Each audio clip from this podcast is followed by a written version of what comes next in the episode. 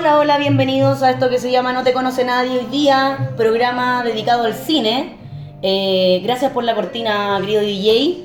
Tenemos acá todo un funcionamiento. ¿Quién está DJ? Estamos diciendo, no, es que Ah. tenemos un DJ, un productor y aparte usted y yo, o sea, una cosa que este, este podcast cada vez crece, crece más, tenemos productor ejecutivo, una cosa que ya, gente que no hace el libreto, no mentiras, lo, lo, lo hablado es solo nuestro, lo inventamos. Pero bueno, parto saludando a quienes me acompañan esta vez en los estudios de no sé dónde, no vamos a decir dónde estamos, eso es lo bueno de que no se vea esto. Podemos estar en cualquier parte del mundo. Eh, Carlitos, ¿cómo estáis? Bien, Carlitos. Carlitos, Bien, Carlitos, ¿y tú? Bien. Carlitos. No, no, Sí, no, sí. Carlitos me gusta Carlitos. Ah, sí, después lo escuché a tu mamá, después no- me, no- no me trae, me Carlitos. trae recuerdos de mi infancia, mis vecinos que me llamaban. ¿Todavía así. te dicen así? Todavía me dicen así. Llego a la cuadra y me dicen, ¿cómo estás, Carlitos? A Así pesar que de bien. 1,86m que mide, te dicen Carlitos. 87. Ah, ya, por favor, Por un favor. centímetro no se nos vaya a ir. Sí. Eh, nos acompaña hoy día Juan el Cinefilo. Hola, hola. Hay que decirlo. Muy buenas tardes acá mis amigos, Carlos, Bianca. Muchas gracias por este cuarto capítulo ya que tengo el gusto de compartir con ustedes. Me gusta que lleven la cuenta. Que llevan la cuenta, Sí, ¿ah? bueno. y este es como el 19 nuestro, en total. Ah, Así pero que, el, el mío, digo. eh, sí. Pero los 19 también son tuyos y hemos Sí. hablado de otros capítulos. Claro, sí, obvio. Lo que No, pasa se es que tú sale. no nos escuchas. Lo Pero que pasa es que nos tiene hemos votado, nos tiene de- votado. Ahora le vamos a cobrar todos los sentimientos. No, yo he escuchado todos y cada uno de los capítulos. Me parece, vamos a hallar un registro. Dos veces vamos a- por cada uno. Dos veces por Foto cada uno. fake, foto fake. No, eh, bienvenidos. eh, hace rato que queríamos hacer un capítulo de cine. Hemos hablado de otras cosas en el último tiempo, pero eh, en realidad este podcast está para hablar de todo. Así que eh, ahora que se acercan, más o menos, porque se quieren en abril los premios Oscar. Si no me equivoco, antes siempre en el febrero, por ahí. Sí, era como siempre a, a finales de febrero, los últimos días. Sí, o, Claro. o la primera semana de marzo, pero Así de ahí es. no pasaba. Eh, ahora van a ser en abril y los, eh, la- las- la- las películas que van a estar en competencia recién las vamos a ver en marzo. Eh, pero el año 2020 fue rarísimo en muchos aspectos y en una de las cosas que fue raro para mí al menos es que pareciera que no salieron películas en el fondo porque no, teníamos salas de cine abiertas, no pudimos estar de repente muy al tanto de los estrenos. Eh, pero ahora eh, tenemos a Juan que nos va a decir cuáles fueron las películas taquilleras. Carlos también ha visto varias. Yo hoy día voy a preguntar nomás eh, y puedo meter la cuchara cuando sea necesario. Eh, hay varias películas que salieron el 2020 eh, y que pueden, pueden haber pasado muy piola. Sí. No teníamos salas de cine para ir a verlas, así que la gente a lo mejor no, no las conoce, no son muy reconocidas hasta hoy día, como todavía tampoco han tirado los, los nominados al premio Oscar, tampoco podemos saber mucho, pero sí podemos cachar más o menos para dónde va la micro y quiénes, cuáles pueden pintar. Es verdad, sí, mira, eh, como decía Bianca, este fue un año bien raro para la- las películas, no pudimos ir al cine, por lo tanto yo creo que muchas producciones grandes se reservaron para lo que va a ser el próximo año, Claro. Eh, pero lo que nos dio la oportunidad de poder disfrutar estas películas eh, más independientes, más chiquititas, de más bajo presupuesto, y acá tenemos una selección de lo que creemos es parte de lo mejor del año. Ya, oye, antes de ir a eso, se me estaba pensando, eh, la película que sale, estrenada un año, como el 2020, por ejemplo, ¿cuánto más hacia atrás, de hecho, de cuánto estamos hablando en el fondo? Del tema de cuándo parte el rodaje y todo eso, ¿cuánto se demora para que salga el 2020? Porque los rodajes, me imagino que quedaron todos, los que estaban en el 2020 quedaron paralizados, Ujú. pero estas películas que se estrenan en el 2020 porque venían de años anteriores, en el fondo, grabadas anteriormente, quizás Claro, editadas el año 2020. Sí, el, el premio se cuenta, claro, cuando la película ya empieza a ser distribuida oficialmente y eh, los productores deciden en el fondo sacarla a las salas de cine o a las plataformas digitales que tenemos como Netflix. Claro. Entonces son los estrenos. Claro, pero Ahora- esas se grabaron probablemente el 2019, 2018, Claro, sí. muchas, o sea, con lo que lleva... Sí, aunque hay películas que se grabaron este mismo año también. Ah, ya. Eh, hay una que no está en la lista porque personalmente no me gustó tanto, que se llama Malcolm and Mary, que está en Netflix. Ya. Eh, hay harta gente que le ha gustado, a mí no tanto, pero podemos hablar de ella en otra ocasión. Y esa película se grabó, se empezó a grabar y se terminó en la pandemia. Ah, a morir nomás. Sí. Ya. Ahora No, es una película chica de una pareja que discute en una casa. Y por eso no nos gustó porque no siguieron con las medidas sanitarias. Claro, no Respetados. discriminamos. No, pero claro, si era una película que eran dos personas en una pieza, Claro. básicamente era mucho más fácil de, de rodar. Por eso, sí. Eh, las producciones gigantes, donde hay muchos actores de por medio, muchas locaciones, me imagino que todas esas quedaron ahí. Y por eso, no solo películas, sino series también han quedado muy. quedaron botadas por la pandemia, cuando estaban en medio de las grabaciones, pero vamos a tener que esperar un poquito más para ver eso. Nada es. que hacer. Pero chiquillos, cuéntenme, ustedes dos, ¿han visto películas 2020? Lo sé. Empecemos a recomendar. Algo, ¿dónde verla y cómo se llama? Eso. ¿Puedo, puedo ¿Y por qué verla? No vamos a hablar de Tenet porque es un bodrio, así que si les Ah, gustó, verdad, Tenet- este no es su podcast. Yo no la he visto, así que no puedo opinar de Oye, Tenet. Váyanse. Tenet del 2020. Mira, yo he escuchado, yo he leído de todo sobre Tenet.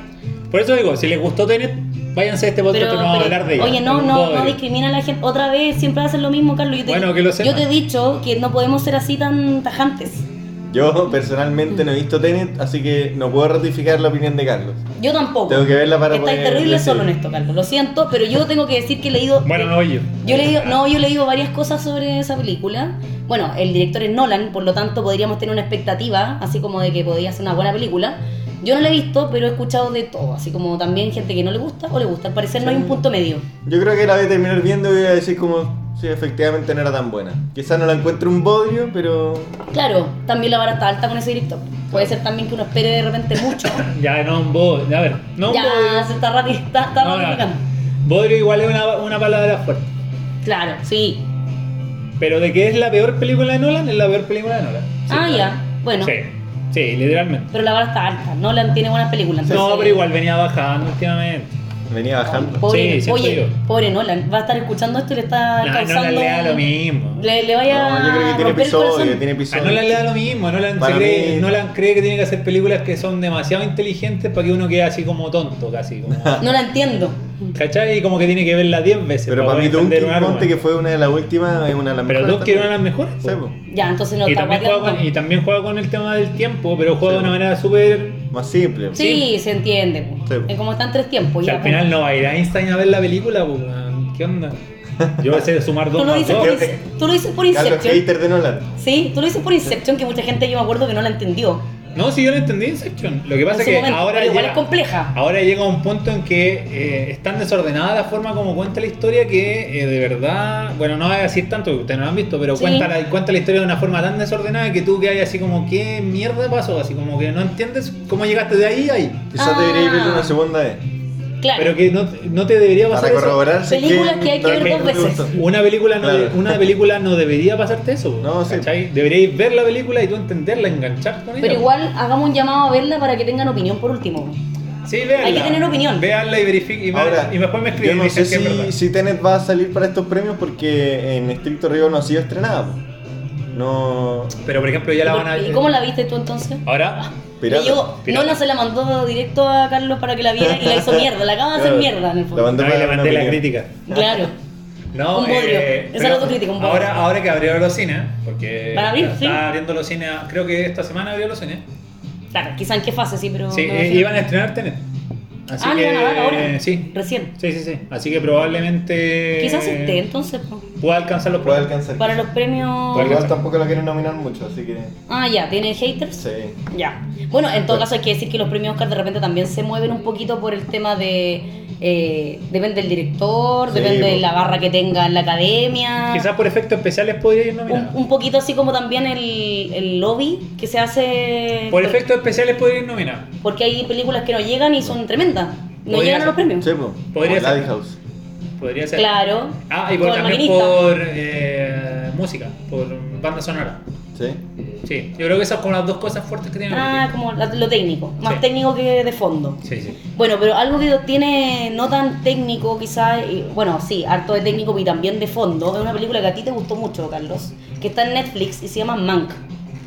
Mm. Mank. Perdón, estaba comiendo. Estaba comiendo pero pero date, date el tiempo, voy a rellenar por mientras. Mank que es de David Fincher y está protagonizada por Gary Oldman. Es una película que está en Netflix, dura unos par de horas, así que mm, fácil de ver. Eh, está en blanco y negro y está en los años 30, 40 creo, por Sí, ahí. 30. Está ambientada. ¿Por qué, ¿Por qué es buena? ¿O a ti no te gustó tanto? A mí personalmente no me mató Mank. Yo Ya. tenía, como todas las películas de Fincher, demasiadas expectativas Sí, porque es uno de, mi- de mis directores favoritos.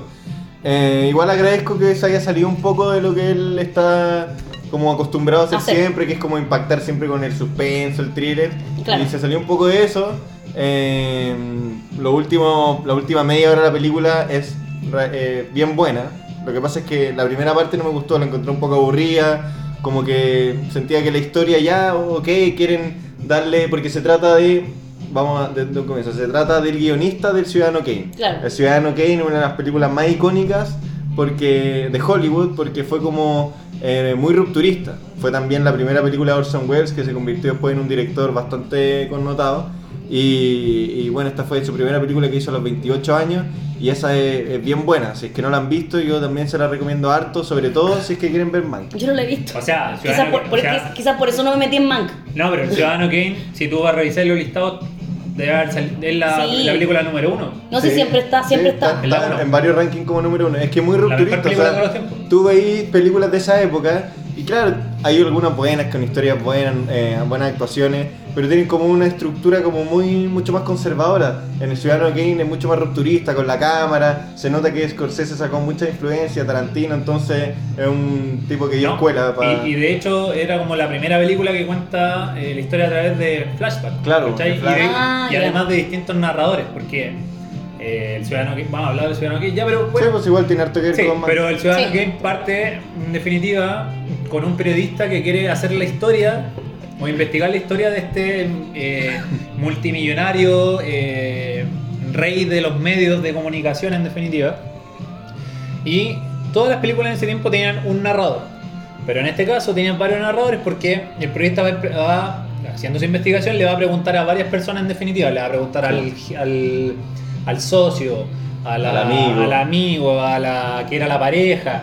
Entonces todos te van contando como parte de la historia de este personaje Ah, perfecto, ya. de distintos Sí. puntos de vista. A construirlo. Lo empiezan a ¿Cachai? construir de a poco. Entonces, de eso ya es como rupturista, pues nunca se había visto. Mm. Claro, güey. Y Y, eso es es- el guion de la película. Sí, porque y, él- y como, como decía Juan en definitiva, esa película tiene, aparte de esa, por ejemplo, el uso de, los de los lentes, ¿cachai? De la iluminación, de la escenografía, tiene varios avances Hay, en hay definitiva que después le van copiando. cuestiones técnicas que se habían visto, Sí. Claro. no que nunca se habían visto. Bueno, también ocupó, hizo el tema del envejecimiento, ocupó al mismo actor para ser de joven, de viejo, Ah. con maquillaje, le salió súper bien. Los actores eran todos amateurs, eran actores que nunca habían estado mucho al frente de una cámara, entonces es una película que, que rompió esquema.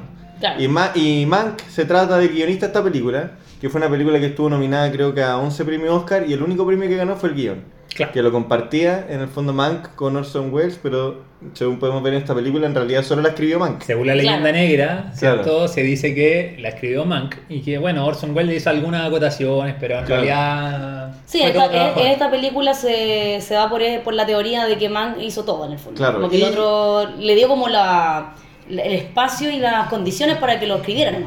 Exacto. Siento que también la película es como eh, un homenaje a los guionistas que en esa época no eran muy valorados. Claro. Eh, se valoraba como el director, eh, en, el fondo los productores, la fotografía, pero el guion era como de las cosas menos valoradas que ahora es uno de los premios más importantes en los Oscar. Mm. Sí.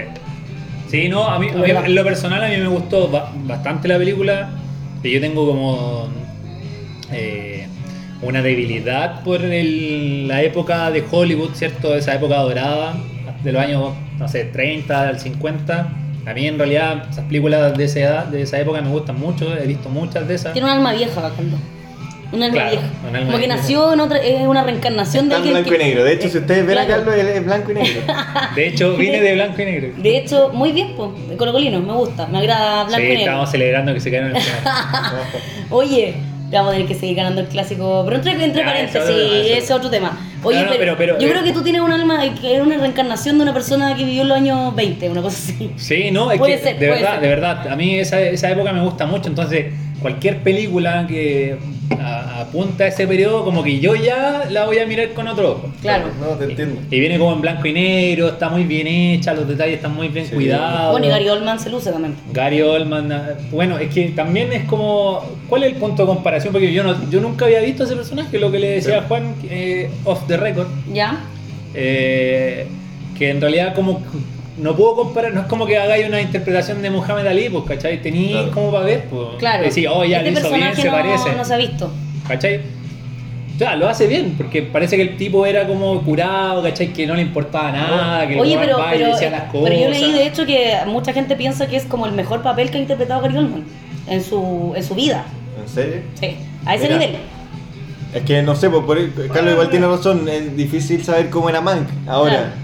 Que Gary Oldman actúa y se transforma en una persona completamente distinta y demuestra que es un actor camaleónico que puede Sí. convertirse en lo que Sí. quiere, eso sí. Claro. En el fondo, eh, en ese sentido, Gary Oldman es una máquina porque es muy distinto al último premio que ganó, que fue por Winston Churchill. Sí. Este es un personaje completamente distinto, o sea, no se parece en nada. O sea, compáralo con este, el profesional, este Claro, que hace con el, el- León el profesional. Sí, pues, el malo. El malo. también. Solo se, se parece en Churchill con lo, lo curado, pues.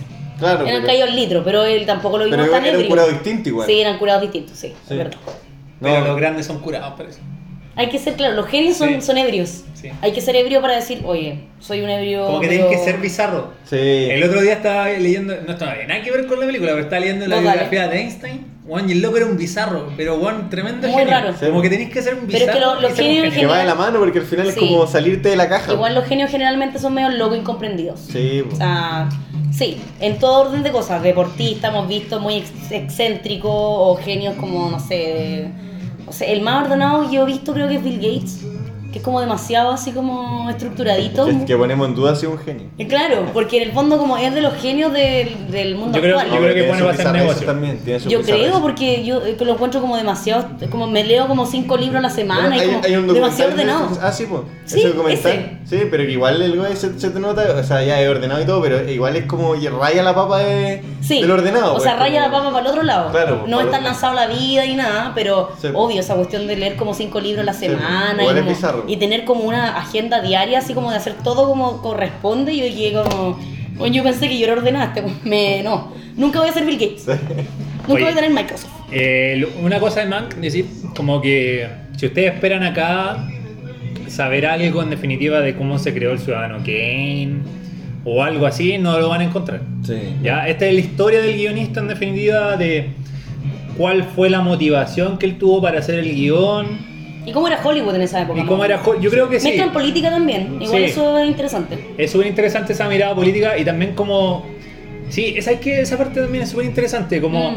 el hecho de las primeras fake news, cómo Sí. tú puedes manejar a la gente a través Claro. de noticias falsas o diciendo...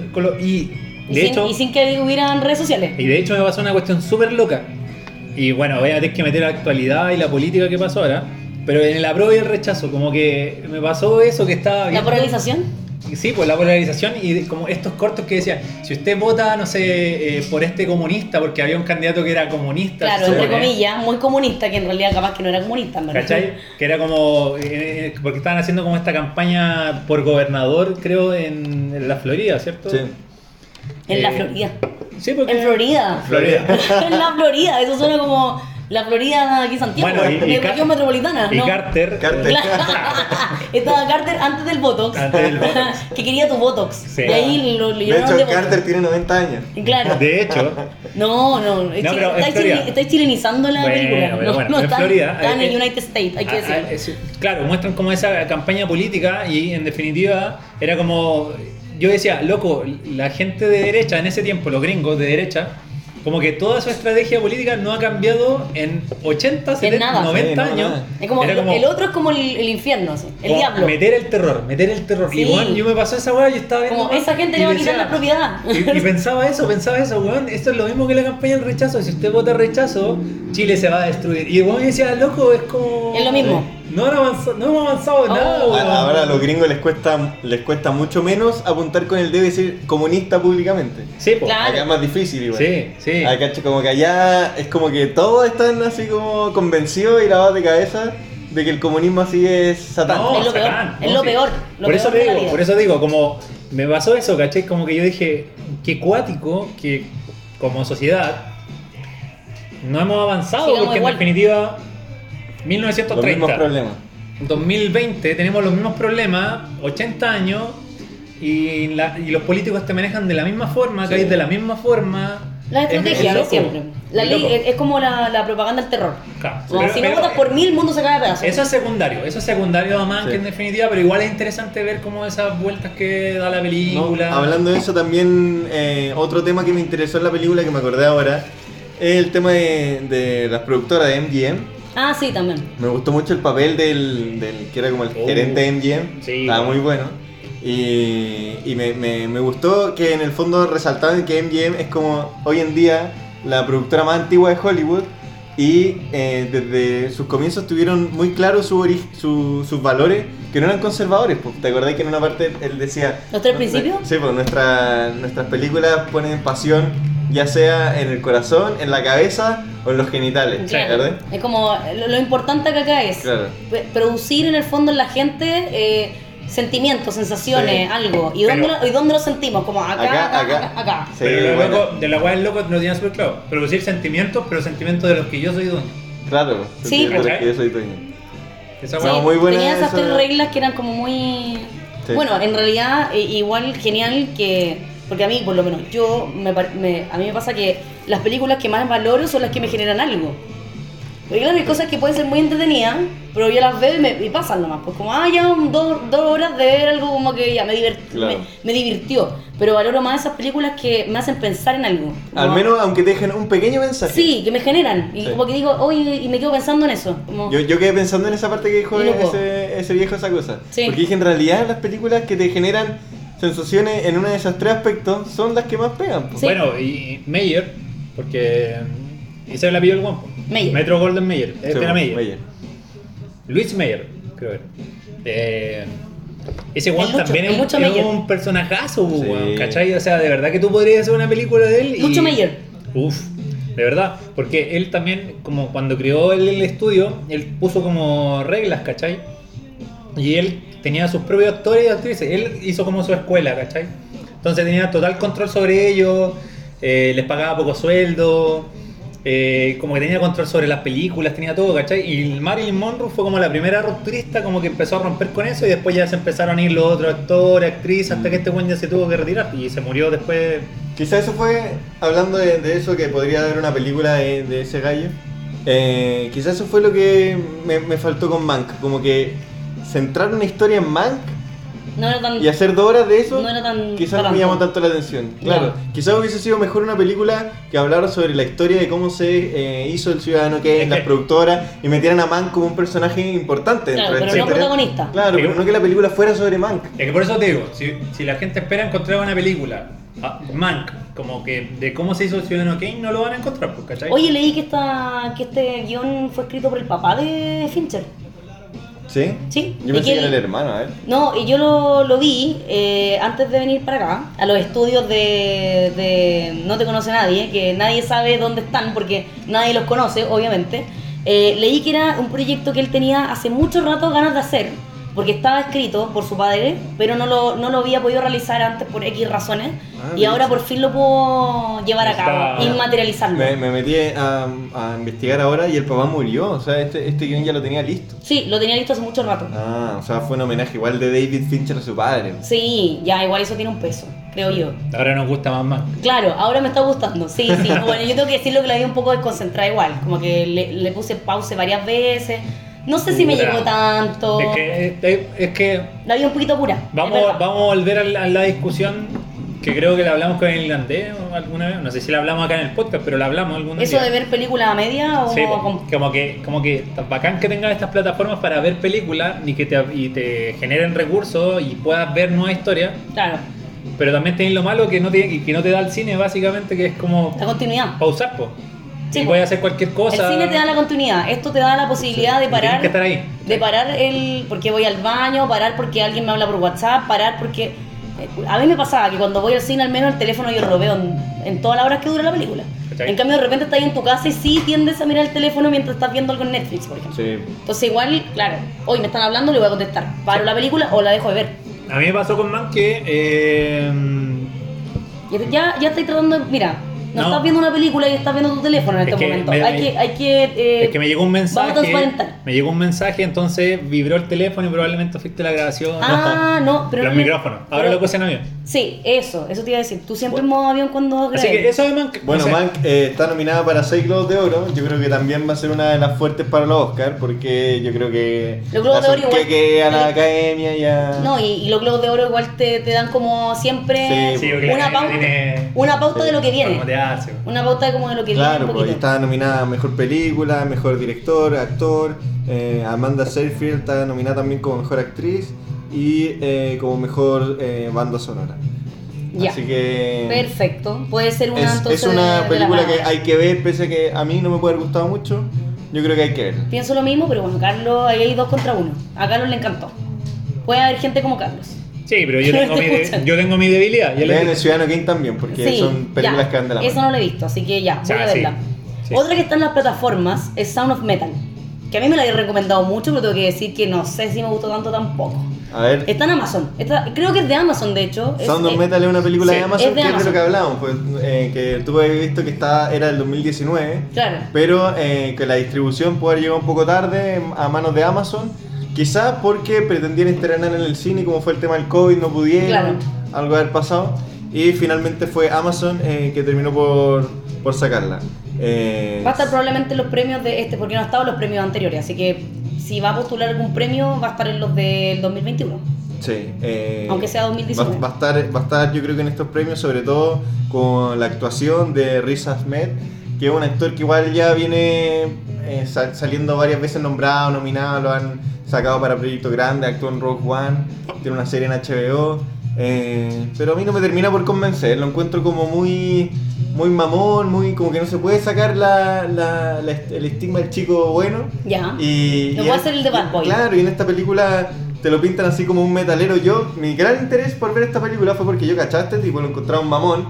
Y, y lo vi ahora así como, ah, metalero, y dije como, ah, y dicen que actúa bien. Claro. Pensé que se podía salir completamente de lo que yo pensaba y que me iba a sorprender y en realmente era como más o menos lo mismo te terminó de lo que venía viendo. Bueno, hay que decir que esto se trata básicamente como a grandes rasgos de un baterista de metal que termina quedando sordo y tiene que enfrentar esta nueva realidad. Y obviamente le interfiere con su...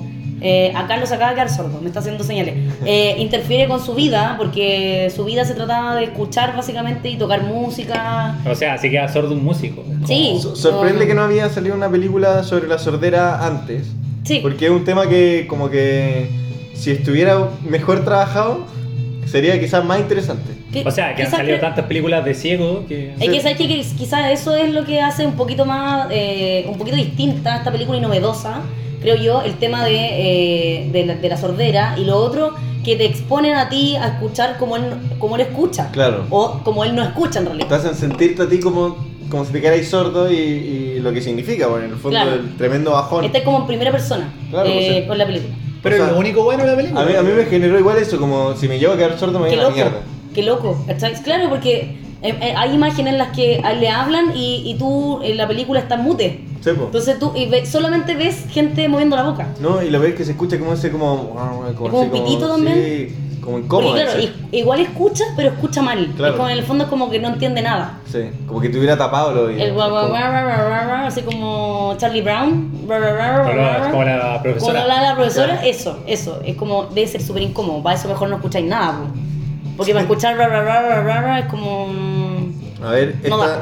Puta, A mí tampoco me gustó mucho la película, man. A nadie, no tenemos a nadie que la defienda en este, en este, en este panel. Por decir, perrito, Esta es ¿te gustó o no te la, gustó? es, la, es la primera película del director, mira, podemos tenerle fe, un gallo joven. Eh, Ah, ya. Darius Marder. Bueno, quizás para hacer su primera película tampoco está tan mal. No, no, yo no encontré Sí. que estaba tan mal. Sí, Pero bueno, hay que ver. po. Yo la encontré como que dentro de lo que hay este año, que tampoco salió mucho, sí. igual la recomendaría porque hay gente que le gustan esta- este tipo de películas igual. Hay gente que le Sí, encantó Sound no, of Metal porque le, gusta como mucho como la historia muy real, así como, como de algo que pasa y una persona que tiene un problema. En la vida. Y te muestra también la realidad de la gente sorda, po. Sí, pero. Sí, o sea, yo creo que eso es como la. El punto. El plus que tiene. Sí, que es una historia poco vista. Sí. No, se no, ¿cachai? no es muy mostrado. Porque el mundo de la gente sorda, en definitiva, yo al menos no recuerdo alguna película No. que lo haya tratado con este nivel de profundidad, en definitiva. Claro. ¿cachai? Sí. Eh, pero aparte de eso, de que ustedes ya dijeron que te hacen sentir como esta sordera. Sí, eh, aparte de eso, la ah, historia, ah, como el hecho de estoy viendo una película que dura dos horas, eso siento que como sí, que no... No, es como. Y aparte es como la misma historia. ¿Me lo podrían haber resumido? Es la, historia que el- el- es una historia que ya he visto miles de veces en definitiva, como que el protagonista tiene un hecho traumático, tiene que aprender a vivir con ese traumático, va, tiene un bajón, vuelve. Y es rebelde y lo tratan de meter como estos grupos de autoayuda o de Claro. ayuda Claro. y no quiere y después termina como encariñándose con los grupos. Y es como que el one destaca y todo lo quiere. Claro, esta historia la vi con Jesse están- Pinkman y de mucho mejor Están forma. contando la película, ¿eh? les digo. Acaban de. Bueno, pero- Acaban de contar. Pero es que es una historia vista. Mira, si sabéis que yo creo que las dos cosas que tiene de buena en definitiva, como te digo, este mundo como de, lo- de, de la- de los sordos en definitiva, ¿cachai? Que no está tratado. Sí. Y también esta tuerca de más que le dan, que en definitiva que este tipo aprenda a vivir con su sordera, pero no la acepta y siempre quiso volver a la vida anterior, ¿cachai? Claro. Que tenía. Y Entonces en como que... es como un poco la negación de cualquier persona, yo creo, a, a Claro, aceptar pero, ese cambio. pero, Claro. pero, en de- pero generalmente estas películas como de que pasa algo, Sí. como que al final lo aceptáis po, y no Sí. volvís nunca a tu vida. Como que en este caso él tuvo que darse cuenta en definitiva que ya esa vida que él tenía, aun cuando la quiso recuperar y todo el tema, ya la había perdido, ¿cachai? Como que se demoró más, nomás ¿cachai? tuvo que, como que la vida de ese- Alargaron un poquito el tema. Como que la vida le dijo en definitiva, flaco, weón, Sí. Estoy dando jugo. ¿cachai? Ya Acéptalo, fue. asúmelo. ¿Cachai? Qué Pero aparte de eso... Puta, ¿Te- no te sé, cachai- ¿Te cachai? ¿Termina mejor película? Ah, somos los peores. los peores críticos. Pero es que puede ser, puede ser la. Yo. No, ah, no creo, no creo en todo caso. No sé. No, No, yo lo no, dudo. no, mejor Mira, yo creo que va Mulan. Rouge, Mulan Rouge salió mejor película alguna vez, ya espero cualquier cosa. ¿En serio? ¿No Sí, Rouge fue mejor película en un Sí. año? Sí, po, el 2000. No sé si mejor. No, fue. Mejor 2002. Chicago, Nex. Ah, esa weá. Ah. Chicago. Chicago. Ah, que fue es un musical. Sí. Igual que es más raro. mierda todavía. Pero La La Land. Peor todavía. La La Land no, sal- no salió también. ¿O No, no, no, ganó? no, no ganó. Pero estaba nominada. Sí. Ganó mejor director. La... Ya. Pero, weón, si ganó Chicago, weón, ya Sí, que. no, pero no creo que gane, no, yo creo no, que... vamos a llamar ahora a la academia, desde ya. Vamos a hacer el lobby para decir, oye. pero es una película no. que yo creo que va a estar porque la academia siempre se preocupa como de estas películas que resaltan minorías. Sí, mira, yo creo que. Pasó con una mujer fantástica. Sí. Pero, pero yo creo que eh, quizá mejor actor lo puede estar peleando. Sí. Porque el weón actuó bien, se actuó bien. Sí, po. No sé si el mejor, pero lo va a estar nominado Pa- probablemente. pasa que igual, aun cuando Juan dice que el weón es un mamón, ¿cierto? Y que debería ser rudo y toda la weá metalero, el personaje metalero que él tiene igual es súper mamón, ¿cachai? Sí, pues vamos a tenerlo mamón. Hay que decir. Porque en definitiva él era un adicto que se sanó, porque aparte como que...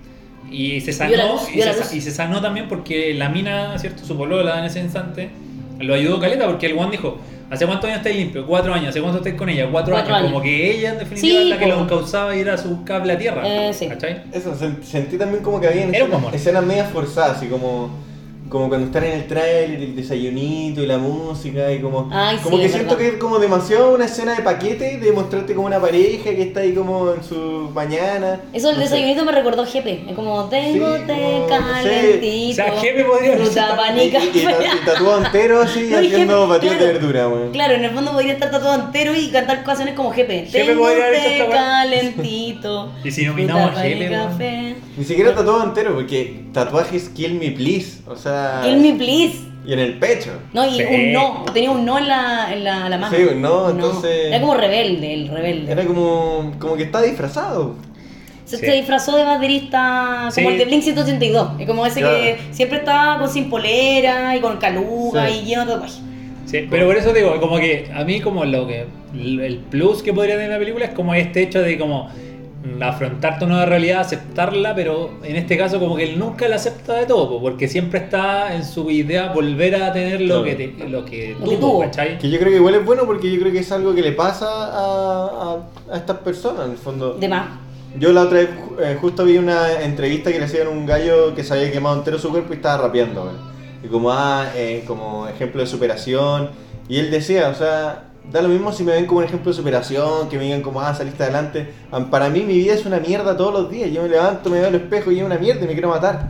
Estoy como que lo único que me mantiene vivo es la rabia. así. Y yo creo que es algo que las películas de repente obvian y es como, ah, se superó y esta persona ahora, pese, a, feliz. pese a que está Claro. hasta el orto, está feliz. Y es más feliz que antes. Claro, y no. No, y en realidad muchas veces no pasa. No, y no no pasa pasa. nunca nomás. Y te morís con esa sensación de Claro. por qué a mí, por qué a mí, bueno, Sí. por qué me pasan cosas. Entonces, yo creo que es igual una buena vuelta tuerca. Vamos a que- hacer una película de eso. Sí. bueno, pasemos a, a la siguiente. Siguiente. Así que eso, pues, con- Voy a, voy a tirar un No nombre. la vean. Voy a tirar un No, véala, véala. Eh, está en Amazon, así que pueden verla fácilmente y creo que de repente para tener opinión. Como digo yo, siempre hay que tener opinión. Eh, voy a pasar una película. A ver, estoy mirando. Estoy haciendo un, un- Un barrido. una tómbola. No, voy a hacer un sorteo. Estoy tirando hacia arriba los papeles. Voy a agarrar un papel como Cecilia Boloco en eh, día del lunes. ¿Se acuerdan? y me va a salir. No, se me cayó el carnet, ¿verdad? Se me cayó el carnet. ¿Qué tanta Oye, falleció Carlos Menem. Eh, se a propósito, a propósito. Y me salió Nomadland. Nomadland, que es una película que me tinca bastante, no he visto, pero la protagoniza Frances McDonald, eh, McDormand y que ya con sus tres anuncios en la, en la afuera, esa película me encantó. Es otra película que ella protagonizó y me tinca porque ella es una actriz super power. Eh, bueno, se trata básicamente como de la vida nómada, pero también aspectos como el duelo, que O tú sea- me contabas ya hace un rato que Carlos la vio, así que hay que transparentar. Él puede opinar más que nosotros. Sí, yo, yo quiero trans- ah, sorry antes Carlos, quiero transparentar que yo no he visto esta película, tengo muchas ganas de verla, pero eh, he leído bastante sobre ella, así La que veremos- Carlos va a ser acá el que la veremos algún nos día, va a dar la opinión de criterio. Claro. Eh, mi opinión es que veanla. Eso, pasemos a la siguiente. No, no, no. Oye, hay, que contar otra cosa. Ganadora en festivales de Venecia y Toronto. Le fue súper bien en los Es que es festivales. una película súper linda. Y por lo tanto, pinta mucho Es- para los Oscars. Es una película Está nominada a súper- cuatro Globos de es una, es una película Sí. súper linda. Eh, pero es como esa. Esa película linda que no, no es que te haga feliz, sino como que te hace pensar, melancólica, ¿cachai? Ya, o sea, te muestra una realidad como en la vida, pues. De repente no es todo felicidad nomás. No. Mm. Que esta película tiene momentos de felicidad, pero son poquitos, ¿cachai? Ya. Son como instantes. Ah, Bueno, a veces, sí. la, a, a veces la vida es eso, instantes de felicidad. ¿Cachai? No, es que esta película trata de una mujer que en definitiva eh, muere su marido y eh, se va a la vida nómada, ¿cachai? Se compra una camionetita, ¿Ya? Y- Como la casa rodante. Típica pero más chica que la casa, pero más chica que la casa Ya. rodante. Es como un furgón escolar, Ah, ya. ¿cachai? Y vive en ese furgón escolar. Ah, perfecto. Y entonces va trabajando eh, por temporada, por ejemplo, un, un- no sé, por un verano se va a trabajar, no sé, a Pucón, por decirte algo, ¿cachai? Y después en invierno se va a trabajar haciendo otra cosa y va moviéndose. Ya. Y hay un circuito de personas que viven igual que ella. Entonces va conociendo gente que también son nómades. Y en definitiva es pura gente que eh, son como de la misma edad de ella, como 70 años, ¿cachai? Que en definitiva el sistema ya utilizó y lo votó. eh, o que tuvieron penas, ¿cachai? Que perdieron gente. Y que... Jubiladas prácticamente, que están así como en retiro de la ¿Cachai? vida Sí, como que, que lo- los votó la sociedad, ¿cachai? Ya no son eh, funcionales para la sociedad. Ya. O tuvieron pérdidas terribles, ¿cachai? Y se lanzan a la carretera y empiezan a vivir de esta manera. Y ahí, bueno, a ella le van pasando cosas, va conociendo gente, va haciendo distintos trabajos, ¿cachai? Y es una película, como tú dijiste, ¿cachai? De eh, cómo enfrentáis el duelo, cómo enfrentáis eh, el hecho de no estar con alguien con el que estuviste tanto tiempo. Eh, y es súper linda a su manera, ¿cachai? De haber sido una película muy barata de hacer, como le Sí. Ya. mencioné, porque yo creo que el 80% o más, incluso 85% de las escenas se grabaron en exteriores. No, y los actores ninguno conocido. No, O sea, ninguno. Solo Frances Es que es. es y, el, y el otro actor que sale con ella, que también es medio conocido. Y la Sí. direc- tiene una directora esta película. Se Sí. nota quizás el sello impregnado además como un poquito más sensible quizás, como de mujer, una visión más... Bueno, eh, O yo, sea- yo veía un poquito del, del trailer con algunas entrevistas y la gente que trabajó en esta película decían que esta directora, que es Chloe Zhao, eh, probablemente le impregnó el sello de ser eh, una fuerina en, en Estados Unidos en el fondo. Eh, que- y entonces ve la perspectiva como más de la persona que tiene que llegar como desde afuera a cualquier lugar. ¿Cachai? Que yo creo que no es una película tan gringa también. Por eso, Como- es quizá, como- quizá ella le pone ese toque. Como, puede ser, ¿tú dijiste Claro. que era coreana? Algo así? Es que Chloe Zhao, no sé cuál será su nacionalidad, pero, Pero claramente es como, es como- asiática. es como puede ser, tiene como esta influencia de cine asiático, de que- contarte una historia más China. que. Es China, ya, ¿viste? Entonces ella al parecer llegó a Estados Unidos en algún lugar, momento de su vida, pero Sí. tiene esa visión de la fuerina en el fondo. Sí, de- pero tiene como esta, esta visión de contarte como una historia en definitiva. Y bueno, la Frances es un pedazo de actriz, eh, Sí, dos veces ganadora de Oscar. Yo creo que Eh, toda la plata se, se fue en Frances. Claro, es que- el resto era como ya Claro. no tenemos más presupuesto. Y todo, todo, todo, eh, la película se concentra en ella, todo el peso de la película lo tiene su actuación. Y ella es súper potente como actriz porque, por ejemplo, hay instantes que tú sabís que ella. Porque tú al principio parte de la película y tú no sabés que se murió el marido. Tú Ah, sabés ya. que le pasó algo, Ya. ¿cachai? Pero te transmite ese dolor. Tú no sabés qué, Claro. pero tú sabés, tú, tú, tú sabés que le pasó algo y ella te- es capaz de transmitirte esa pena, esa, esa, esa rabia que siente, ¿cachai? Ese dolor que siente. Mm. Y ni siquiera llora, así como que tú decís. Bueno, lo vi- es que entré anuncio en la afuera. También Pero- me pero- pa- me, pasa lo mismo un poco con ese papel. Sí, pero ella- ese- esa actuación es como de otro corte. más- Bueno, ¿es de los hermanos jóvenes o no? No, eh, es parecida, pero. eh, Pero tiene como, como ese registro, porque es como una comedia negra, No, ¿cachai? pero a ella igual le pasa algo malo, a eso voy. Sí, es como, y no tiene por qué estar llorando todo el día para que tú te des cuenta que es una mujer Sí, que, lleva un peso encima. Sí. Claro, pero, a eso voy. pero ella, eh, a lo- a lo que iba en ese sentido, que de otro registro, porque ella en esa película verbaliza más su dolor, pues, ¿cachai? Ah, aquí no lo dice tanto. No. Es como más con la cara. ¿Cachai? Es como que algo le pasa, pues, ¿cachai? ¿Se Mm. Tú parece, por ejemplo, a Into the Wild?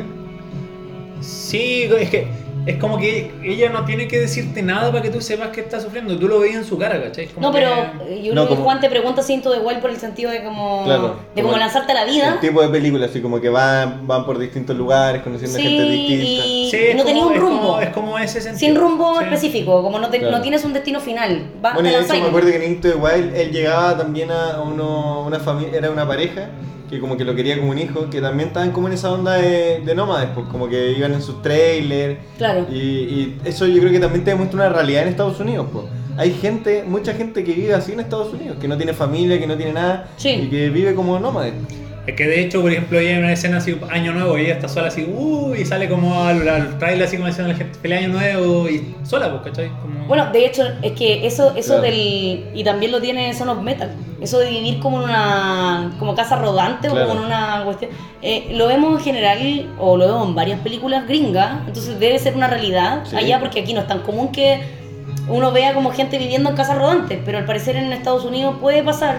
Hay gente que anda por ahí por la Como que a, a lo mejor es tan grande que, que te da, a esas personas les da como una paz eh, psicológica el, el hecho de poder estar vagando Elegir dónde estar y, cada día. y estar toda tu vida en el fondo moviéndote por lugares distintos, porque Sí. es tan grande que podéis pasar por, por todas partes, ¿no? Sí.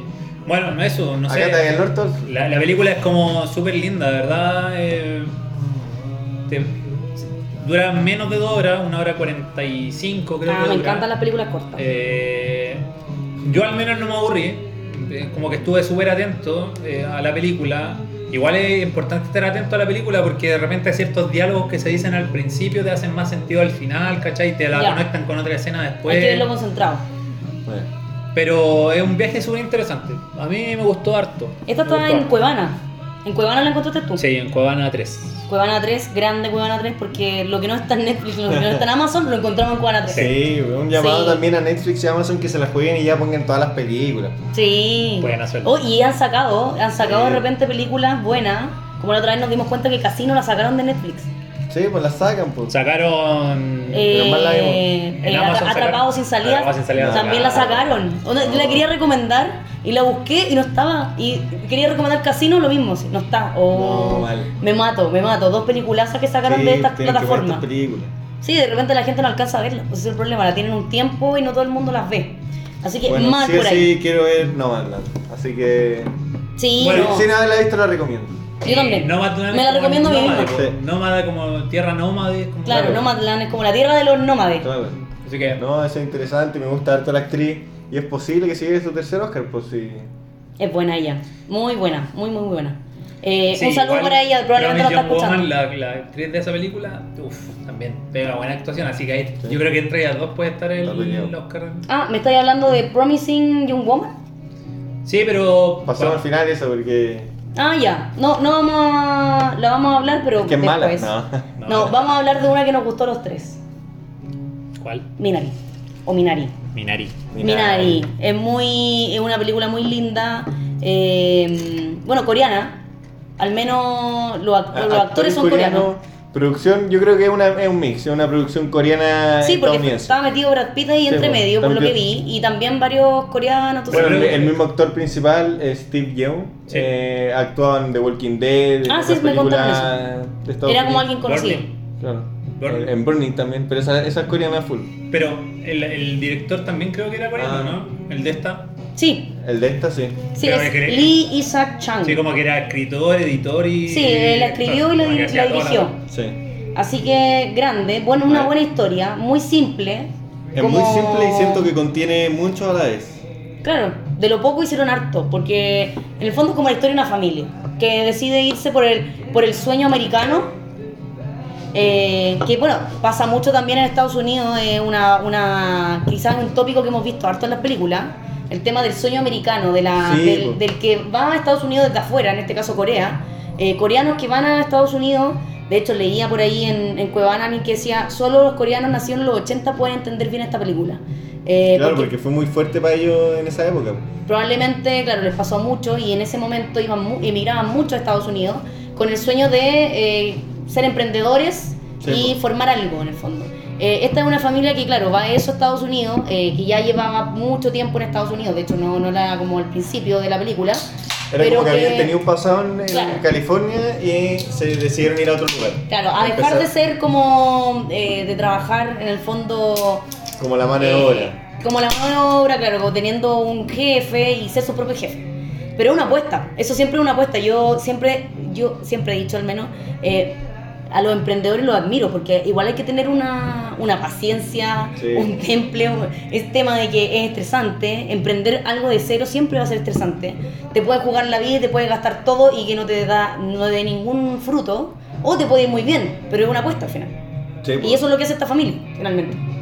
No, Minari es una. Mira, eh, cuesta como canalizarla en, en unidimensionalmente Minari, porque siento que abarca muchos temas, el tema de la familia. Sí. Yo también siento que abarca el tema religioso. Claro. Eh, para mí, o sea, el hecho de, de- de estar constantemente con personajes que le gustaba ir a la iglesia y en el fondo que el papá era como el que menos le gustaba la iglesia, pero a la vez era como el más hombre de familia, como que representaba así como al papá de Jesús, el carpintero que estaba ahí sacando adelante a la familia. Claro. Entonces, juega harto con eso, el, el tema del milagro, bueno, para no, no voy a spoilear, pero también tiene un- una connotación de, de milagro. Mm. Eh, y es una película que te genera emociones súper fuertes, como que te, te lleva a tu infancia. Carlos se sintió identificado con su abuela, a mí también me pasó, y con cosas distintas. Y siento que por eso el personaje de la, de la abuela es tan bueno, porque en el fondo yo siento que lee muy bien distintos aspectos de distintas abuelas y los junta como en una misma, En un mismo persona. personaje. Claro. ¿Cachai? Como que es lúdica, también es tierna. eh, tiene esta cuestión de los, rece- de los remedios caseros, tiene la cuestión de la, de la grosería, de que es cariñosa. Entonces, el Y también es personaje de la abuela, sí, es choriza. Y, y- y está como por sobre como varias abuelas el tema de no tengo por qué criar bien a estos cabros porque para eso están los papás. Yo los malcrio, en el fondo. Tiene esa libertad como de juguemos cartas, qué sé yo, cualquier cuestión es como lo meto en el vicio, qué tanta cuestión. Claro, Eh, eso también. En el fondo, las abuelas también tienen un poco de eso, porque no tienen la, el peso de eh, criarte bien, como con valores. la cuestión. Los papás tienen que ser como los malos de la película y ella puede ser un poquito la buena onda. en que, que en el fondo también te lleva a que ella hace que el niño también, eh, en, en el fondo sea más valiente, como que los papás lo tenían demasiado cuidado por el Claro. problema del corazón que tenía, y la abuela decía, ¿qué importa? Si eres fuerte, él puede. Entonces lo llevaba, lo llevaba al, al campo, entonces eso también... Iba más allá con él. Claro, pues iba más allá con él. Eh, las actuaciones de la película son súper buenas, Sí. todos actúan bien, el niñito, la niñita también actúa a la raja como la, la niñita responsable, como Sí, madura. la hermana mayor. Sí, como la vieja chica. Sí. Eh, y era, era la idea del personaje, pues, porque tú podés pensar como que, ah, la actriz, la niña así, pero en un momento la mamá le dice, tú siempre estás tan preocupada de mí, consolando a tu Cuidando a tu madre, y cuidando a tu hermano. Eh, el- La del el- hermano mayor. Carlos, tú eres hermano mayor. Tú sabes lo que es ser hermano mayor. Cuéntanos tu historia, tu triste historia. No, yo creo ¿Tuviste, que. tuviste que cuidar a tu hermano? ¿Te sentiste con ese con esa responsabilidad de cuidar al resto Sí, también? pues de hecho cuando se mandaban a cagar me retaban. Siempre te tratan a ti. Eso es la ¿Cómo típica no del hermano cui- mayor. cómo no cuidas Sie- de tu hermano? Siempre es culpa tuya. Siempre, no, porque él es más chico. Él es Sí. más chico, entonces no. No, es que yo creo que por eso nos gustó todo la película, porque en definitiva podéis empatizar y sentirte reflejado con la historia que están contando Con ahí varios en algún grado, ¿cachai? En algún grado te va a llegar y te va a hacer sentido y vaya a sentir, oh, eso me pasó a mí. ¿Cachai? Como cuando les decía que le estaban dando el remedio casero al cabro chico, bueno, a mí Sí. también me pasó, ¿cachai? Y yo también me Y también escondía. sobreviviste, también sobreviviste. Y también me daba, no quería tomarlo y hacía el show. Eran ¿cachai? horribles, malos. ¿Cachai? Entonces ese tipo de historia obvio que te va a llegar y te va a hacer algo, algún sentido. Y eso es lo que tiene esta película. Te cuenta una historia. En definitiva es eso. Una historia que te podría haber pasado a ti, a ti. Una historia de familia. Y te, y te la cuentan y está ¿Y tan cómo- bien contada, ¿cachai? Y como todas las familias tienen su atado, como todas las familias tienen sus momentos buenos, en el fondo como no es la familia ideal. Yo siento que es súper difícil hacer estas películas como bonitas, porque en el fondo es muy pro... cuesta que, te- que no te quede una película como cursi. ¿Cachai? Claro. Como que es peluosa una película bonita porque tenéis que lograr que te llegue realmente y te toque la fibra para que realmente te emocione y la encontréis bonita, ¿cachai? Porque puede ser en la forma bonita y como la historia y todo, pero a mí me pasa, me cuesta que me, me gusten esas películas. Pero esta me, me toca, me, me tocó, me, me, me generó eh, emoción en un momento, así a punto de llorar, con la garganta apretada. Es una, Yo película, lloré, ah. es una película que se recomienda. Sí. No. Carlos y yo Yo lloré. Yo lloré. tienes que asúmelo. Yo lo asumo, me, yo me agrada, me agrada. Cayeron lágrimas. Sí. A mí me cayeron muchas lágrimas. Pues, pero bueno, eso es A mí típico de no mí. muchas, pero lloré. Eso es típico de mí. No, lloré una hora. No, mentira. Sí. Nunca tanto, No, pero lloré harto. Duele el, el cocoro. Sí, no, duele, duele. Y eh, siento que tampoco hay nada forzado en la historia. No, Como nada. que todo sea súper orgánico, ¿cachai? Como que van pasando las cosas y Sí. van llegando a ciertos puntos, ¿cachai? Me gustó también que No como sé. que como que Eh, como que la película era una película buena desde un, desde un principio y nunca tiene esos como momentos forzados de estas películas como que te rompe todo para que como que ah tú pensabas que todo iba a salir bien y no al final no Ah, claro. como que siempre la película va como en el mismo sentido y las cosas salen bien para esta familia y claro al final no vamos a entrar en, en detalles pero puede tener esta, esta No parte pasamos pero, por- por pero en el fondo tensos. tampoco un- es una no, neces- no necesita recurrir a la tragedia Claro. a la tragedia propiamente tal y pasan hay mini tragedias Claro. pues, pasa no, pero pudieron, pudieron ser peor. Lo- ya hablamos que Claro, nos, nos imaginamos es que- cosas mucho es que peores por de lo que eso- fueron. Es que por, es que por eso, pero pasan tragedias, pero son tragedias que tienen un porqué, pues, ¿cachai? No, no que pasan así como... son como tragedias cotidianas que tú sabes que duelen Y que pueden pasar. y que, claro y te generan ese efecto de Es como, no sé, pues si yo saliéramos a la calle y me atropella, ¿cachai? Es como, y eso le puede pasar a cualquiera en No definitiva. vamos, a, no vamos a salir, no, y que estás ebrio, hay que decirlo. Te No, van a hacer te pero- atropellan es porque tú estás ebrio. Pero Y voy- vas, a, y vas a cruzar en cualquier. Yo te voy a tener que decir un paso, ebrio porque si no, no. a lo que voy, en definitiva, que no, son tragedias que son, no son, va a volver. son tragedias coti- cotidianas, ¿cachai? ¿A quién Que- no le ha pasado que lo atropellan? No sea una cosa muy. Pero es que imagínate a alguien que está en su casa y, o- y sale y lo atropellaron ese día, ¿cachai? Cual- en cualquier momento puede venir un conductor, aunque tú hagas todo lo posible porque no te atropellen. No es que hay, eso gente, hay gente que pasa en rojo. no es que eso pase, igual. no es que eso pase en la historia, ¿cachai? A lo que voy en definitiva que las tragedias que van pasando son tragedias propias de la vida, en definitiva, que le puede pasar a alguien o le puede pasar a cualquiera. Claro. claro Que No es tan fantástico, no es tan fantástico. No, pues ¿cachai? No, Que tenía un negocio y a lo mejor el negocio no funcionó por X, X motivo. me, me gustó que no, no recurrieran a la muerte Ya, Como con que- eso le dijimos todo, ¿Ah? chiquillos. No se muere nadie. es medio spoiler. No, pero bueno, está bien. No, es, un, es un anti-spoiler porque le dijimos lo que o no quizás, pasa. Lo que o no pasa. quizás muere alguien. Claro, o quizás está alguien al borde de la muerte. O quizá No. el que muere era obvio que iba a morir Claro, exacto. No, no recurrieron que- a la muerte obvia.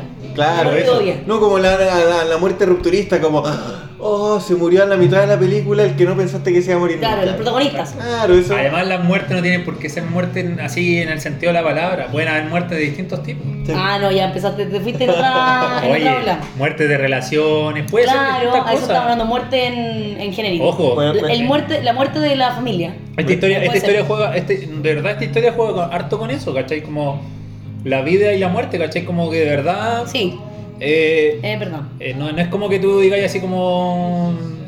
eh, eh, que tengáis como todo asegurado porque soy una familia y todos vamos a ir para el mismo lado, ¿cachai? Y vamos a estar todos juntos siempre, ¿cachai? No, esta, la, la- la historia, la historia trata justamente de eso, como la dificultad de ser una familia, No ¿cachai? todo es, es- va a estar así Claro. como tan asegurado en la vida.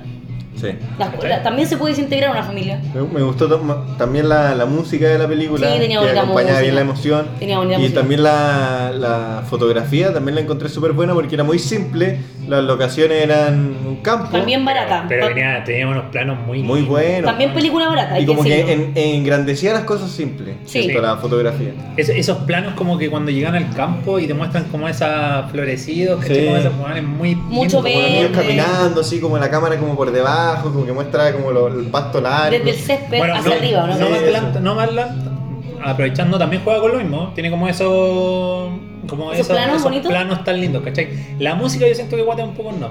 Ya. Como que no la acompaña En esta tanto. película me encantó En este caso sí. En Minari como que te llega y te, te van pasando cosas. Es que eso yo siento que en la música tiene que pasarte algo, Sí, acompañarte en la Sí. escena. La y que te música pase. te tiene que acompañar el momento. Y que- pero y que te es genere algo, ¿cachai? Sí, po. Yo siento o sea, que que, te hizo- acrecente, por ejemplo, lo que estáis sintiendo. Como que si es triste, que la Sí, música po, te cague sí, más Como todavía. que entienda el sentimiento. Claro. ¿cachai? Y eso en Minari pasa harto. Yo de verdad es una muy linda película. Muy, Sí. muy linda Le hacemos muchos queques. Bueno, esta Sí. película como tiene director eh, coreano, chino, China. pero eh, tiene actores coreanos y todo, pero en la producción hay metido gringos de por medio como Brad Pitt. No sé si puede caer, caber en la categoría de mejor película extranjera. O sea, mejor película Eh, mira, extranjera, no sé. Yo la vi en como en predicciones de Oscar, ¿Ya? que iba como mejor película extranjera, pero no sé. Ya. Yo, eh, la productora que A24 eh, es Estado- de Estados Unidos, entonces yo creo que debería ir como película O estadounidense. sea, Parasite. Claro, e- ese, eso no, esa, esa era la productora Pero, coreana. pero por eso, Parasite hizo como. abrió esta lógica. ¿Cachai? Ah, sí. que ahora ya la película extranjera podría también como podría llegar película. a... Claro. sí. No, pero a lo que voy, pero que eh, eh, esa película fue por los dos. Sí. Por eso, por eso pregunto si puede ir por esa categoría, porque no sé qué toman que- en cuenta para poner como mejor película extranjera.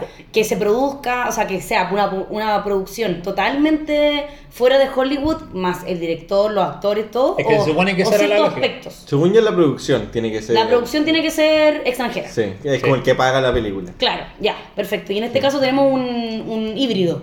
Sí. Porque hay productores eh, Pero que yo diría que es mayormente estadounidense. Ya. Sí, lo que pasa es que yo, cuando vi esta película, dije, pucha, que lata que no pueda ir como mejor película porque pensé que era extranjera. Claro, lo- los gringos pescan poco esta, ¿Cachai? esto que nos está hablando en, en Y- y inglés. más encima, todo lo que nos está hablando, Para- hablando en eh, inglés. Parasite ya había salido mejor película, dije dos años, no va a pasar. Dos ¿cachai? años, claro, que le dan Pero luego vi a Brad Pitt metido ahí como Sí. productor y haciendo lobby, dijiste tú. Y dije, lobby. pero a lo, a lo mejor puede ir como mejor película. En la academia, sí. Y ojalá, también. porque yo, Muchas veces depende yo de las eso. películas que vi ahora, la que más me gustó es esta. ¿cachai? Buena, buena, una película que te Es queda muy en el bonita. corazón, sí. Sí. Buena película. Lloré mucho, lo llevo acá en el Ah, corazón, y- no y lo olvidaré. quería No lo aprovechar, olvidaré. Estaba leyendo recién que el director, mira, hijo de coreanos inmigrantes eh, que creció en una pequeña eh, granja rural en Arkansas. Ah, o sea, Es como que cuenta su vida. Probablemente es su historia. claro, muy, muy eh, cercano a lo que vivió entonces. Claro. Inspirado, a lo mejor no tanto en 100% en su historia, pero inspirado quizá en gente que conoció, que coreanos que habían, Claro, se habían pues, ido de- para allá Debe compartir como. con ese sueño, Sí, pues.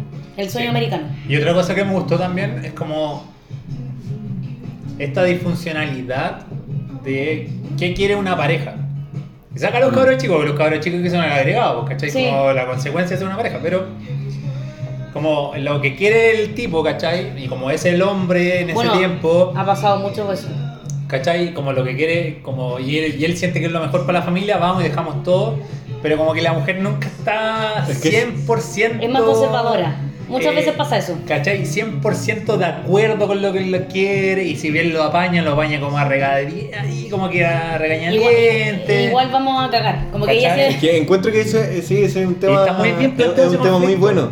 Porque en el fondo, él, él no consultó con ella si es que eso era lo que ella quería realmente. Claro. Entonces, desde un principio había un germen en esa decisión. Eh, Era como que no. Solo uno lo quería, Claro, no. solo uno lo quería y ella nunca lo quiso, nunca. O sea, Ella se hubiese quedado en California, Eso donde es- estaban asentados Sí. desde antes. Es Entonces, que, es que ella lo veía como yo me quedo aquí por la familia, ¿cachai? Y él también decía yo me voy también por la familia. en el claro. fondo él estaba haciendo algo suyo. Claro, pero al final, es que los dos tenían en su cabeza lo que estamos haciendo es por la familia. Claro, es lo mejor para la familia, pero lo mejor para la familia desde tu punto de vista y desde mi punto Claro. de vista son distintos. ¿cachai? Y nunca coincidía. Mm, Hasta el final, y que bueno, ahí ya lo mismo no lo vamos a contar. Pero sí. eh, el loco, el loco como Sí. eh, la película da ese giro al final que te ah, logra como acomodar todas las piezas perfectamente, Sí. ¿cachai? Y llega Pasa muchas veces que hay una persona que es más aventurana que la otra. Hay una persona que es más conservadora y de verdad prefiere estar como, no sé, eh, asalariada, tener el Pero es como patrón. la, la importancia al final de, de tomar esa decisión en conjunto si es que ya llegáis a ese nivel de querer una pareja con hijos y tienes Claro. que llevar esta familia. La importancia de que las decisiones sean en conjunto, que los dos quieran ir hacia el mismo lado, porque si hay uno que no quiere desde el principio, al final nunca va a terminar queriendo, como que eso te demuestra, como que no, no porque el otro tenga resultados, al final nunca quisiste hacer eso. Sí, es complicado. Sí. Y el, el nombre de la película, Minari, es por un. Lo vamos a decir, ¿cierto? Es como un. Bueno, la Es como un traducción. perejil, es como un traducción, apio. es apio. como- La traducción es apio de agua. Claro, es como que una hierba que crece al lado del río, por así Claro. decirlo. Pero es como el apio o el perejil para nosotros. Claro. Y en el final van a entender por qué Sí. eh, tiene el nombre de la película. O sea, yo no, entendí, yo no lo entendí, ustedes me dijeron, pero eh, que la gente, que yo no voy más allá de las cosas, voy como a lo obvio, como a lo que veo. Ah, sí se llamaba así por el Pero espérate, yo. Así me quedé, así me quedé. Pero por el espérate. perejil que trajo la señora. Lo que pasa es que yo le di ese sentido. Ya, pero tiene que... A lo mejor tú también No, pero me hizo mucho sentido lo que dijeron ustedes, o sea, yo me quedo, No, con, me quedo con el sentido, sí, No, sí, también me les compré todo, les compré todo. Yo, Pero- yo me había quedado con la planta nomás. Sentí como- que también era- fue como lo- la, la semilla que plantó la abuela, que, Ah, que claro. también fue como el, Esto es lo el, que agen- el agente que vino como a unir un poco. Claro, este es mi papel, es mi Claro. rol que cumplí Sí. en este escenario. Eh, sí, yo no lo había visto tan así, en verdad. La planta no, punto. La El- planta. El, apio, había que ponerle un nombre a esta Eh, claro, película. así como, ¿y ¿A qué le vamos a hacer como.? Apio, no, Apio no, Minari. No, ¿a, qué le, Minari. ¿A qué le vamos a hacer como eh, van a gloriar? ¿A quién van a, vamos a van a gloriar con el título? Era como ya, al apio que trajo la señora. Claro. Eso- ese era mi pensamiento, pero está bien. Denle una vuelta más. Eh, hay un mensaje escondido según Carlos Solorza y yo le creo. Yo le creo. Después que me lo dijo, yo le creo. No, recomendada. ¿Pero te pareció, te pareció lógico lo que dije? ¿O fue una Absolutamente así? lógico. No, Sí, absolutamente sí, lógico. sí, Tiene sí. mucha lógica el mensaje. Veanla, veanla. Vean, Minari, sí. One Night in Miami. Otra película que ¿Con suena, que también es del cerramos? ¿Con 2020. esta estamos? No, tenemos un par más. No, una más tengo. Cerremos con Y una bonus esa. track. Cerremos con esa. yo- Sí, la otra dejamos para la parte 2, porque yo no la he visto tampoco. ¿Cuál? La, Tú dices One Night in Miami. Sí, yo creo que ahí tenemos que cerrar y. Sí. Chao, está bien. Sí, ah, no, pero, pero por eso te digo, ¿esta va ahora? Sí, po. Ya, perfecto. Ustedes la vieron. Háblenos Eh. y cuéntenos todo lo que saben. Sí, pues ya llevamos una hora dando la lata. Ya. Sí, pero por eso, eh, One expláyense ahora. Night, One Night in Miami es una película, la primera película de Regina King, que es una actriz eh, estadounidense. Que, Eh, eh, creo que es la que actúa ahora en. Watchmen. Watchmen. Actuó en Watchmen, bueno, ha salido en Rey. Si ustedes la, la googlean, van a, yo creo que muchos la van a identificar. A ver, yo voy a googlearla inmediatamente. A ver si la Eh, reconozco. La película trata sobre una noche en que se juntan cuatro grandes referentes eh, afroamericanos, Ya. que son eh, O sea, Mohamed Ali, Podríamos decir que son los primeros. claro, Porque. los primeros grandes referentes latinoamericanos. O Sí. sea, afroamericanos, perdón. Latinoamericanos. Que Sí, serían en el fondo eh, Mohamed Ali, eh, Malcolm X. X, Sam Cooke y Jim Brown. Sam Cooke un cantante y Jim Brown un jugador de fútbol americano y el resto yo creo que todos los conocen. Sí. Por eso, por eso partimos con esa canción. Vamos a decir este capítulo. Sam Cooke, ¿cierto? Sí. Ah, por eso tenía que ir esta película sí o sí, no podíamos dejarla. Sí, por eso dijimos no tenía sentido. No por, eso, tenía por eso dijimos terminemos ahí, porque para que te- todo se cierre. Claro. Ah, Una gran película esto que estamos haciendo. No, para mí es una, un gran debut cinematográfico porque la película está buena. O sea, algo que me gustó de la película es que yo me esperaba algo completamente distinto. Cuando me decían One Night in Miami se juntan estos personajes, primero pensé que era ficción. Ya. Como que a alguien se le había ocurrido mezclar estos Como personajes. hagamos un carrete de esto. Claro, y resulta cosa. que era real. Y claro, me lo imaginé como más onda carrete la película. Así Claro. como acaba de ser un carrete, como que más cómica. Y termina, me, termina siendo una cuestión completamente distinta. O sea, una película súper reflexiva, eh, de conversaciones profundas, de amistad, eh, de que toma el, el- toca el tema racial. A pesar de que es un tema ya súper tocado, con miles de películas, eh, hasta hace poco Get Out, que fue una que lo tocó también como una forma novedosa Claro. eh, la de terror, y que se ganó mejor guion en el Oscar. Eh, esta película vuelve a tocar el tema y Pero, pero es súper contingente también, po, porque a Sí. mí me pasaba eso, como que yo la veía, porque es una película que se sostiene en los diálogos, principalmente, sí, es como una obra de teatro. ¿cachai? De hecho está basada en una obra de teatro. Y la película se basa en los diálogos de los personajes.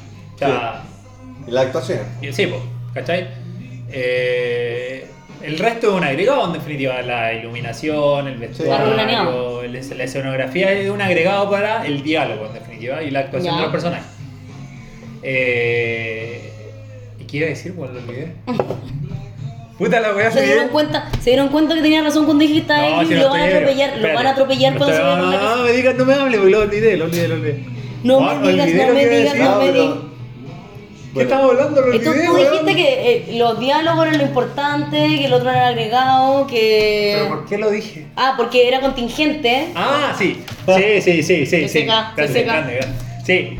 El diálogo es importante en definitiva y tú te das cuenta que esto es una película que se que estaba en el año 62 cuando Cassius Clay, porque era Mohamed Ali, gana el campeonato mundial, le gana a Sonny Liston y en la noche que le ganó, ¿cierto? Hacen como esta junta. Claro. Claro. ¿Y eso es real? Pues eso pasó. Sí, eso pasa. Para celebrar. Eso es lo más loco, que esto pasó. Pero aparte, a lo que iba al punto, es que esto, esta película está eh, establecida en el año 1962 y es muy contingente. Estamos en el año 2020 y todavía... 2021 ya. 2000 la resolución. Sí, pero 2020 cuando se estrenó. Cuando se estrena la película. Y todavía estáis con los mismos problemas raciales, en definitiva, Sí, ¿cachai? Sí. O sea, ta- ta- tú no podés decir como, ah, otra película que saben hablando. No, claro, es como... como supérenlo, ya pasó. ¿Cachai? No pasado, claro, no ha es una película que tú de verdad, yo, tú la veís, tú veis los diálogos y es como, weón, esta es una película que podía haberse basado en el año 2019 Y podría haber sido igual. y no avanzaste en nada. Mm. ¿Cachai? No, pero yo digo que en el fondo, eh, por lo general, los, eh, los cineastas eh, afroamericanos siempre en sus películas tratan de tocar estos temas. Claro. Y de distintas formas y de formas muy buenas. O sea, hay películas buenísimas que tocan este tema. Y esta, a pesar de que podría haber sido como una del montón, para mí me terminó gustando bastante. Porque sentí que era como una forma, sobre todo en el formato, distinta de tratarlo. Las conversaciones estaban súper buenas, habían como temas que, que de repente nunca lo, lo había pensado. Que hoy día le comentaba a Carlos una, una escena que habla eh, Jim Brown con Malcolm X y le habla sobre que él no sabía si esto lo hacía, si esto, o sea, que se daba cuenta de que la mayoría de los, de los eh, activistas que luchaban por los derechos de los negros eran la mayoría como negros con piel más clara. Como que- más y que- mulato. claro, y es, y es como al final estáis luchando por- para demostrarle a los blancos una cosa o a los mismos negros, ¿cachai? Claro. Ah, o- Está como a mitad. Está ahí con la mitad. esa, esa del- parte me, me, me, me marcó harto. También la parte de, que criticaban a, al- a Sam Cooke como de venderse y al final él le termina dando como una respuesta muy buena. Eh, como de que al final no es que yo, yo me esté vendiendo, sino que yo tengo que también vi- tengo que convivir en este mundo con los blancos. O sea, no puedo estar No en, estar- una, en una guerra, ¿cachai? De, de o eres tú o soy yo. Tenemos que convivir, ¿cachai? Claro, y es como también decirle, yo tengo que tener el poder y poder generar fuerza desde ahí, ¿cachai? Claro. Porque, en definitiva, si nos ponemos en el contexto histórico, estos cuatro personajes, Mohamed Ali, Sam Cooke, ¿cierto? Malcolm X y Jim Brown son como los primeros, o los precursores, podría decir, del el Black Power, en definitiva. Son como los primeros negros afroamericanos. Afroamericanos. No, pero que me refiero a personas de raza negra, ¿cierto? Afroamericanos. No, Carlos, después nos censuran. Afroamericano, di, por favor. pero eh, que tienen poder en definitiva, popularidad, ¿cierto? Y que son jóvenes, que Claro. tienen eh, fama y que pueden llegar a distintas formas, de distintas formas a la gente, en definitiva, con un mensaje. Claro. Entonces, eh, la película basa en definitiva de qué estás haciendo tú para poder ayudar al resto, ¿cachai? Claro. Y, la- eso, y como eso. que la película es todo un rato en relación a eso. ¿Qué estás haciendo tú? ¿Cómo lo estás haciendo? Sí. Si te estáis vendiendo, si lo estás haciendo bien, Mm, ya. si tu forma de, es la de mejor. tu plataforma. ¿Cachai? Y, y es loco pensar que, aquí no estoy spoileando nada, pero después que pasó est- esta película, en definitiva el 62, si tú te vas dos años más después, Más Malcolm después. X y Sam Cooke muertos, Mm. ¿cachai? A Sam Cooke lo mataron. Lo mataron. Lo de, mataron. Hecho, de hecho, hay un documental súper bueno en Netflix que eh, es como el doble asesinato de Sam Cooke que se llama. Ya. Véanlo, porque cuando Juan dijo en definitiva que pensó que esta película era una ficción, yo también pensé lo mismo, la vi y dije, puta, qué bacán. Y me metí a ver más de Sam Cooke en Netflix, porque me acordaba que había un documental. Y cuando empiezo a ver el documental, y como a la mitad, llego que en definitiva esta reunión sí pasó. O sea, mira. Ellos sí se eh, juntaron. Yo leyendo sobre esta película, también si tú lees sobre ella te van a decir reunión ficticia de bla bla bla. Sí, pues. Pero quizás se refieren a que la reunión Al con lo que se conversó es ficticia. Sí, pero, la reunión pasó. La reunión pasó porque, a ver, el contexto Pero es así. realmente se quedaron, la pregunta es, ¿se juntaron o se juntaron en una pieza? Y... Es que por eso, y yo sé que se juntaron, Porque cuando yo, Ah, vi el porque yo ahí. No, porque yo vi el documental y en documental sale No, Jim Brown. también sabía eso. Ah, ya, perfecto. Jim Brown y Jim Brown dice, loco, nos juntamos, hablamos de los problemas, y hablamos de qué podíamos hacer, de qué estábamos haciendo, qué hacíamos mal, qué hacíamos, Que hacíamos bien y todo eso. Y el loco ahí dijo así como, eh, al final llegamos a la conclusión de que todos teníamos la posibilidad y el poder de hacer cosas y que estábamos como limitándonos porque en definitiva el blanco te paga el sueldo, ¿cachai? Y, Claro. y nosotros nos limitamos por eso y al final como que dijimos, ¿sabes qué? Chao. Eh, entonces, el loco cuando te das cuenta de eso, eh, y en Netflix está, el doble asesinato de Sam Cooke, eh, Ay, Está súper bueno. Sam Cooke. Sí, lo Y a mataron. Lo mataron. no, ¿No? murió de Parkinson. De Parkinson. Sí. No, las la actuaciones 2014. también me gustaron harto. Sí, Sobre todo la. Bueno, en realidad. Me gustó harto la Jim Brown. Así Es que, como, ¿sabes, por, va sabes- buena. sabes por qué la vi de Sam Cooke? Porque no lo tenía tan visto. ¿Cachai? Entonces quería verlo en definitiva. Eh, pasa- como el menos reconocido. Sí, po, ¿cachai? Porque aparte también a él lo mataron de una forma súper. eh, Sangre fría. como rancia, por así decirlo, como que le enlodaron el nombre, porque fue como en un motel de mala muerte, Ah. que como que una mina lo acusó como de violación, pero al final nunca estuvo claro si en definitiva lo mató la mafia, lo mató el productor Ah, musical. Hay todo un tema ahí, ¿cachai? Porque en definitiva lo que, eh, lo que decían, lo- la policía de Los Ángeles era muy racista en ese tiempo, entonces como que ni siquiera investigó, como que para ellos era una persona, un negro, Claro. como decían ellos, que se murió más, ¿cachai? Claro. Aun cuando fuera famoso, da lo mismo. Era un ciudadano de tercera clase en ese tiempo. Bueno, y todavía, en definitiva es así, Sí, ¿cachai? pues, está bien. Eh, entonces como que la muerte de él fue como súper rara, ¿cachai? Bueno, y Malcolm X también muerto, también Sí, po. asesinado. Bueno, él está ahí de las papas que van. Sí, pues, sí, pues, ¿cachai? Bueno, a mí el que, más, el que menos me gustó Malcolm X. Sí, como yo lo tenía, sentí yo demasiado tenía- plástico. Sí, sí, yo lo tenía, yo lo tenía visto, por ejemplo, y bueno, es que lo comparo con la actuación no de, esa, la de Denzel Washington. de Denzel, es como... ¿Es buena esa? Sí, es buena. Un poco larga, podríais decir. Alguien así como que a lo mejor no le guste tanto el tema histórico. Y yo quizás te lo podría decir también que es un poco larga. Hay algunas cositas que a lo mejor le sacaría, pero bien. Bien, buena película. Y la actuación está. está- No, bien, buenísimo. buenísimo. No, acá yo me cagué de la risa con Mohamed Ali. Mohamed está muy bien hecho. Está muy bien hecho. Sí, muy, I'm muy bien hecho. pretty. No, muy, muy No, bueno. no, muy bien hecho Mohamed Ali. Como te, Eh, te, transmitía la simpatía que tenía Mohamed. po. Sí, po. Y Jim Brown también, como en la seriedad. Sí. Bueno era como muy pasco, pero era como muy fuerte lo que tenía que decir. Sí. Sí, él también lo tenía bien visto, ¿cachai? Y era como, como el elegante, así como. Sí, pues, no, bien, bien. Sí. No, de verdad, una buena película. Lo- el- como te digo, el guion es muy, muy, muy bueno. Sí.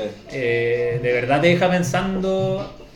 Eh, Qui- Quizás ninguna de estas películas de la lista siento que es como una gran película, así como una película que va a quedar en la historia. eh, porque todas son como chi- chiquititas. Pero. y, y tenéis que buscar como otras cosas para hacerte más el contexto. Claro. ¿cachai? Pero siento que, bueno, esta, Minari, como que tienen, tienen, tienen, tienen dentro de esas pequeñeces eh, grandes momentos que, que en el momento que tú estás viendo la película, esas conversaciones, esos momentos, esas escenas, te pegan fuerte. Ya. Sí. Igual se agradece que, que a pesar de la pandemia y todo eso, el 2020 haya sido un año de películas. O sea, Sí. porque, porque si todos guardaran las producciones finalmente y las esperaran como para el 2021, no tendríamos premio Oscar. De hecho, ahora no tendríamos lo- los Sí, premios de los que hablamos lo que antes. pasa que el 2020 igual viene eh, viene a pérdida en definitiva. Ni siquiera por el COVID, sino porque el 2019 fue un muy, muy, muy buen año para las películas, de verdad. O sea, me acuerdo que la, la nominada, cuando gana mm, Parásitos, eh, había muchas nominadas. Yo no sé si tienen. Me da la impresión de que no siempre las nominadas son la misma cantidad. Pero ese año sentí que eran muchas nominadas a mejor película. Sí. Más que otros años. Pero, pero fue, pero de verdad que el 2019 yo creo que lo conversé contigo. Sí, Probablemente. Fue un año cargado. O sea, de hecho, de hecho habían por lo menos tres quizás que se merecían el- el- el- la mejor película y Sí, era muy difícil como decidir. saber. De Estaba súper para que peleado. para se haya ganado fue una sorpresa. No, y de Sí. hecho, por ejemplo, yo soy no voy tanto al cine, pero el año del 2019 fui harto al cine a ver películas, porque había harta película que yo quería ver. Como Sí, que que un hartas gran, películas gran interesantes. para ver, ¿cachai? Varias películas interesantes. Con- solo con la temática tú decías, "Ay, esto pinta. Entonces como que desde ahí... de Irishman, o sea, Desde ahí, de- desde ahí como que tú puedes decir el 2020 ya venía perdido un poco, ¿cachai? Claro, no pueden haber tantos años seguidos tan buenos. Como Sí. tan. De repente se juntan. pero no diría como, como malo necesariamente. ¿eh? No, no. Como que se dio que este fue un año para las películas más independientes, actores más, o sea, directores menos reconocidos, con menos películas. Y para Claro. historias como más personales. Claro, también, más ¿cachai? personales. Bueno, por ejemplo, Nomadland, eh, Minari, Sí. ¿cachai? Eh, Es una historia personal igual. ¿cachai? O eh, One Night en Miami, ¿cachai? Que eh, son como igual historias que apuntan más como a que tú reflexiones, ¿cachai? A que hagáis este viaje, a que te, te pensís cuestiones, Más que ¿cachai? entretener propiamente tal, como de, de momentos impactantes. Claro. Son como películas mucho más reflexivas. Sí. Mira, hay que valorarlo igual porque, porque salieron a la luz directores que no estaban en el radar eh, y que también para lo, pa- para lo próximo yo creo que con esto se le van a abrir bastantes puertas para los que lo hicieron bien Sí. y que sería interesante ver más cosas de ellos, pues sería interesante ver más cosas del director de Minari, eh, de la de Nomadland. O Regina King. Claro, bueno, Regina King. in Miami también está en Cuevana, 3, porque no está en, la, la- en las No, plataformas. está en Amazon. ¿Está en Amazon? Ah, espectacular. Ya, mejor todavía. Más. La voy a poner en la lista inmediatamente. No la tengo, no la tengo en mi listado. Yo creo que deberían ver la- el documental de Sam Cooke, como va a hacerse una el contexto y Ya. después te vaya. Buena idea igual. Sí, porque yo no, no, cacho, no cacho tanto el contexto Sí. del- en el que está basado. Así que bueno, vamos a recomendar hasta esa entonces. Con esto nos quedamos. Sí. Sí, Creemos que ya, bueno, pasamos en, en realidad también por varios géneros, eh, Mira, peli- eh, películas súper distintas. Es que de repente también donde es difícil ver todas las películas porque hay muchas que no están en, en- no han salido en los cines y tampoco están en Cuevana o en Amazon. Es Claro. más difícil verlas. Y, y aparte, por ejemplo, que HBO hizo ahora como tenéis que. Porque no todas se van a estrenar en el cine. Por ejemplo, HBO ahora liberó Sí, po. muchas películas que se iban a estrenar en el cine y que las tienen en su plataforma. Claro. Entonces, eh, se, se hace complicado en definitiva ver y Sí. estar ahí. El Pero- tema es que se extraña el cine, ¿ah? Porque Pero- la pantalla grande y esos parlantes Sí, y todo se va, siempre se va a extrañar. No, No es lo y, mismo. y yo creo que quedan un par de películas más que, me- que nos gustaría comentar que podemos darle para una próxima Sí. oportunidad. Y mira, deberíamos Igual empezar la con, pueden nombrar nomás. con Promise Young Woman, que yo la vi Sí. y el resto no la he visto. Está- yo hice la tarea, yo hice la tarea.